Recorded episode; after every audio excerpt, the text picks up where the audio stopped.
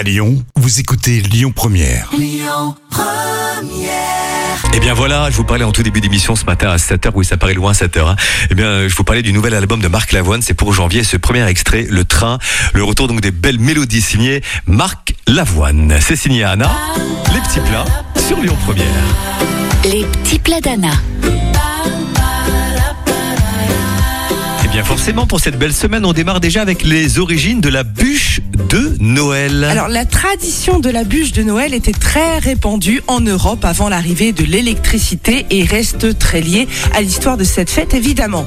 Quelques jours avant Noël, un gros tronc ou une souche était soigneusement sélectionné pour obtenir le plus longtemps possible. Elle était choisie en bois d'arbres fruitiers comme le cerisier, le noyer, le châtaignier, l'olivier ou le chêne.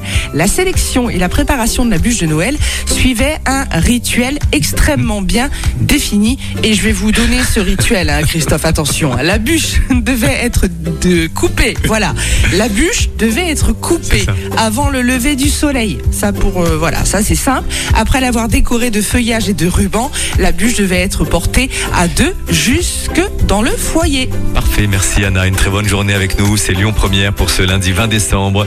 Allez, euh, le trafic bien sûr.